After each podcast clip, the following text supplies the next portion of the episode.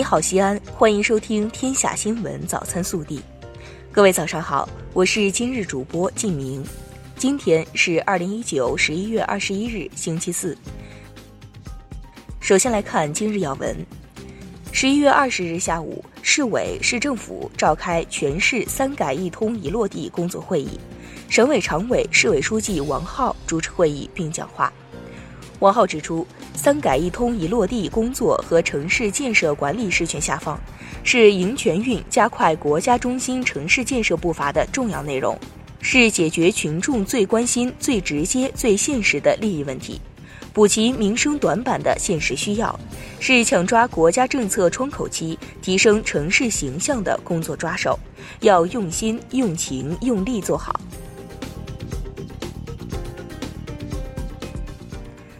本地新闻，十一月二十日下午，省委常委、市委书记王浩、市长李明远与传化集团董事长徐冠巨座谈交流。记者从市发改委获悉，中国社科院与联合国人居署近日共同发布《全球城市竞争力报告》，跨入城市的世界三百年变局，从城市角度审视全球近三百年来的社会发展。根据二零一九年度全球城市经济竞争力报告，中国共有三十九座城市进入前两百强，其中西安位居一百五十名，与二零一八年相比前进二十一名。记者二十日从中国铁路西安局集团有限公司获悉，从十一月二十日起。在西安局管内的西安北、渭南北、大荔三个车站开通电子客票业务，涉及从西安北站始发的大西高铁二六点五对，旅客无需取票、刷证即可乘车，标志着纸质车票时代或将成为历史。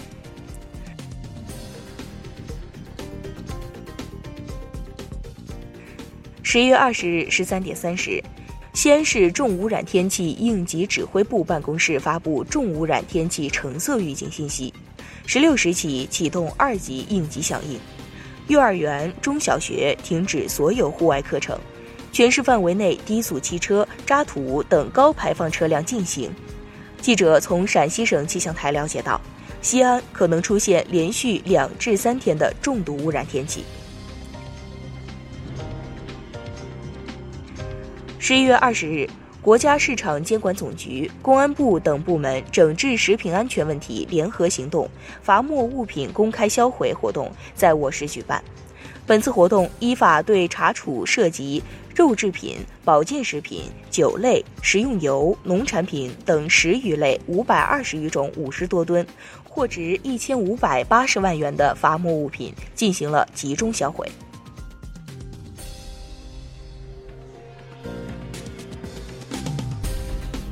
十一月二十日上午，我市双竹村、呼沱寨等十四个公共租赁住房小区开始摇号分配，分配房源总数为一万两千九百套，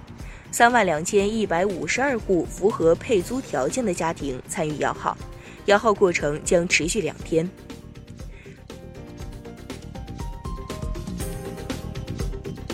十一月二十日上午。西安市出租汽车行业召开“迎全运盛会，做文明使者，打造全国一流出租汽车服务品牌”三年行动研讨会，同时，市出租汽车管理处首次发布两封公开信，呼吁全市一线驾驶员和出租汽车企业用服务吸引乘客，让市民喜欢坐出租车，习惯坐出租车。近日。陕西省政府公布命名了第三批十六个省级旅游示范县，其中我市蓝田县入选，至此陕西省级旅游示范县增加至三十三个。记者昨日从市公交总公司获悉，我市将于十一月二十二日起新开幺二四路公交，调整由四路公交线路。近日。以陕西省三级三类骨干教师和陕西省特级教师为主要力量参与建设的陕西名师资源库平台正式上线。该平台以视频课程为主，内容涵盖了从小学到高中十二学年的全部学科，四千余个知识点可供省内广大中小学教师和学生免费使用。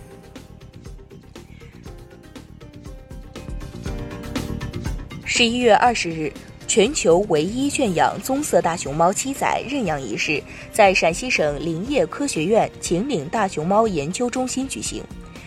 熊猫国际组织认养了全球唯一圈养的棕色大熊猫七仔。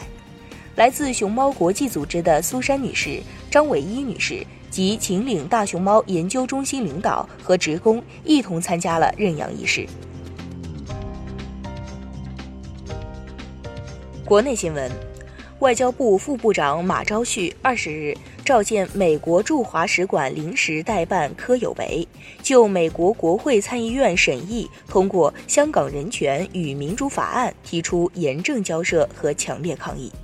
马朝旭指出，香港是中国的香港，香港事务纯属中国内政，不容任何外国政府和外国势力干预。否则，中方必将采取有力措施予以坚决反制，一切后果必须由美方完全承担。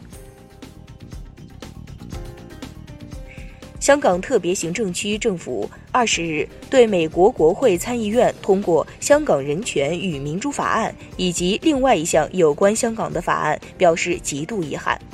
政府发言人表示。香港人权与民主法案以及另外一项有关香港的法案既无必要，亦毫无理据，更会损害香港和美国双方的关系和利益。特区政府会继续坚定不移地按照基本法落实“一国两制”方针。国家统计局、国务院第四次全国经济普查领导小组办公室二十日发布第四次全国经济普查公报。第四次全国经济普查全面摸清了我国第二产业和第三产业家底，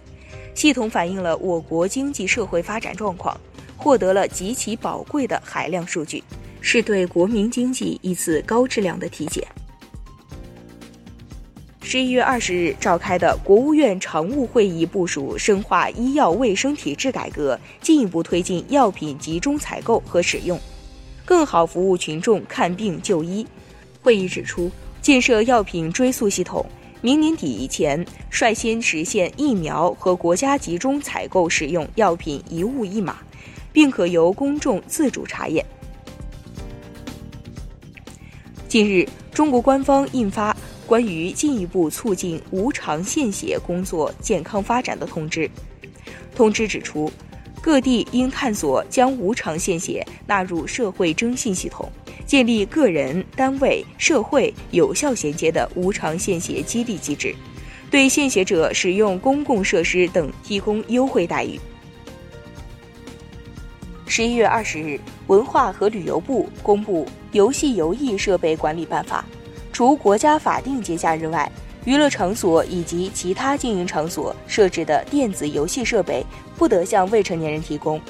游戏游艺设备不得含有下列宣扬赌博内容：具有或者变相具有压分、退分、退币、退钢珠等功能的；捕鱼机等以设置倍率形式以小博大的；老虎机、转盘机、跑马机等由系统自动决定游戏结果的。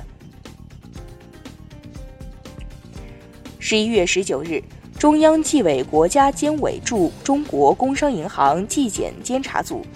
上海市纪委监委对中国工商银行上海市分行原党委书记、行长顾国明严重违纪违法问题进行了纪律审查和监察调查。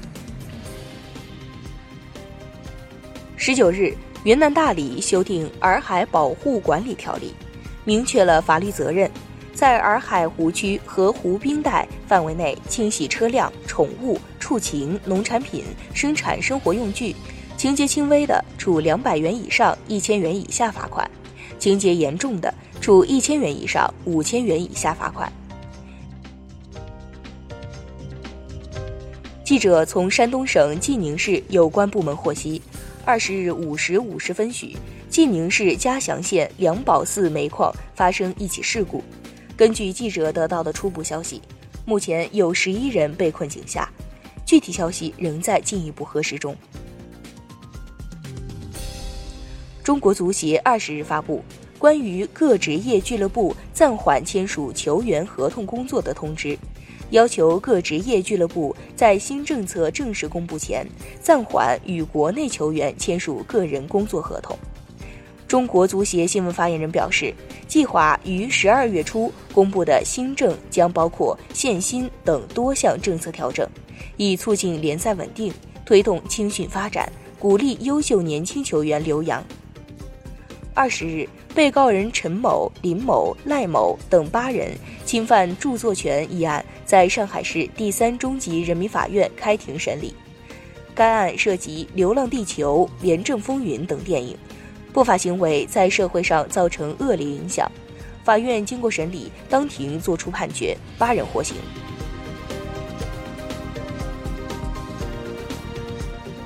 暖新闻：近日，黑龙江黑河。一消防员救火后弯腰捡头盔的视频感动众多网友。消防称，出警时避免不了身上沾水，救火后就像披冰甲一样，衣服全都冻硬了，手指都回不去弯，里面一身汗，外面一身冰，这就是他们的日常，辛苦了。近日，浙江宁海严女士的女儿名字中有一生僻字。女儿马上保研，学信网无法录入名字，妈妈想给女儿改名也接连碰壁。学信网表示，学校学籍信息里如果打不出名字，可用相同符号拼音代替。你怎么看待家长用生僻字起名？更多精彩内容，请持续锁定我们的官方微信，我们明天不见不散。